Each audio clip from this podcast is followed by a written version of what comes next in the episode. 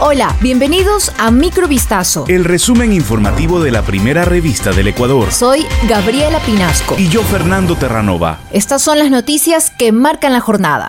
La comandante del Comando Sur de los Estados Unidos, general Laura Richardson, visitará Ecuador la próxima semana para realizar reuniones bilaterales y regionales sobre cooperación en seguridad en el contexto de la Conferencia de Defensa Sudamericana, que este año se realizará en el país. Según la embajada estadounidense, el objeto principal de la conferencia es promover el diálogo entre los jefes de defensa de la región para intercambiar ideas, experiencias y perspectivas con el fin de lograr consensos en temas de seguridad y defensa y promover el fortalecimiento fortalecimiento de la cooperación entre las Fuerzas Armadas. Además, los países participantes tienen un objetivo compartido, derrotar las amenazas globales transfronterizas que socavan la seguridad ciudadana, usando como herramienta principal la colaboración regional. Ecuador, ubicado entre Colombia y Perú, los mayores productores de cocaína del mundo, encara el aumento de la violencia ligada al narcotráfico.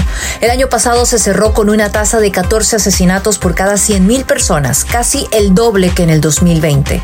Ecuador bordea las 140 toneladas de drogas incautadas desde inicios de 2022, según indicó la Policía Nacional en redes sociales. Esto quiere decir que nos estamos acercando al récord histórico registrado en 2021 de 210 toneladas. Alrededor de 6,5 toneladas de droga han sido decomisadas en los últimos 30 días en la ciudad portuaria de Guayaquil durante el estado de excepción decretado por el gobierno tras el presunto atentado con explosivos que dejó cinco muertos el 14 de agosto en uno de los barrios de esta urbe. Así lo informó la Secretaría de Comunicación sobre los operativos realizados desde el inicio del estado de excepción, que también se han saldado con 672 detenidos y la incautación de 183 armas y 130 explosivos. El puerto de Guayaquil está considerado como uno de los mayores puntos de salida de droga de Sudamérica hacia Estados Unidos y Europa, según el último informe mundial de las drogas publicado por la Oficina de Naciones Unidas contra la Droga y el Delito.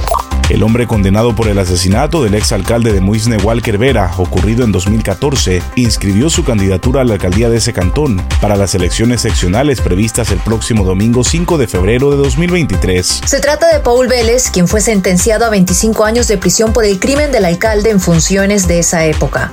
Antes del asesinato, Vélez también había sido alcalde de Muisne en la provincia de Esmeraldas. Pese a que su condena no se ha cumplido, el procesado salió hace pocos días de la cárcel de la Tacunga con un grillete electrónico, luego de que un juez acogiera un recurso de habeas corpus a su favor. Bajo el auspicio del partido Creo Avanza, Vélez acudió a oficializar su candidatura. Su sentencia aún no se encuentra ejecutoriada debido a que todavía falta un recurso de casación para resolver en la Corte Nacional de Justicia. Una exfuncionaria de la cárcel El Rodeo de Puerto Viejo fue asesinada bajo la modalidad de sicariato en la ciudad de Manta, de Manabí. La mujer de 29 años e identificada como Mary Alexandra Alcibar Vélez estaba conduciendo su vehículo, una camioneta doble cabina, cuando fue atacada por los sicarios. Los sujetos armados se movilizaban en una moto y aprovecharon la luz roja del semáforo para ejecutar el crimen a la altura del barrio 15 de septiembre. En rueda de prensa, el comandante de la subzona 4 de Manabí, Luis Cano, indicó que una motocicleta fue utilizada para cometer el asesinato, así como una camioneta que está siendo identificada. Mi amada mamá cuando cumplió 21 años se comprometió a dedicar su vida, ya fuera corta o larga, al servicio del pueblo. Con estas palabras, el rey Carlos III recordó a su madre en su primer discurso a la nación, grabado en el Palacio de Buckingham y retransmitido por televisión. Yo les renuevo hoy esa promesa de servicio durante toda la vida. Fue lo que agregó el monarca de 73 años, comprometiéndose a defender los principios constitucionales. El nuevo rey del Reino Unido rindió este viernes un sentido a su difunta madre, Isabel II, tras asumir su cargo. También anunció la designación de su hijo y heredero Guillermo y su esposa Catalina como nuevos príncipes de Gales. Vestido con traje y corbata negra, un Carlos sereno y con expresión de tristeza cimentó su alocución en el tributo a su madre, fallecida este jueves tras 70 años de reinado, el más largo de la corona británica.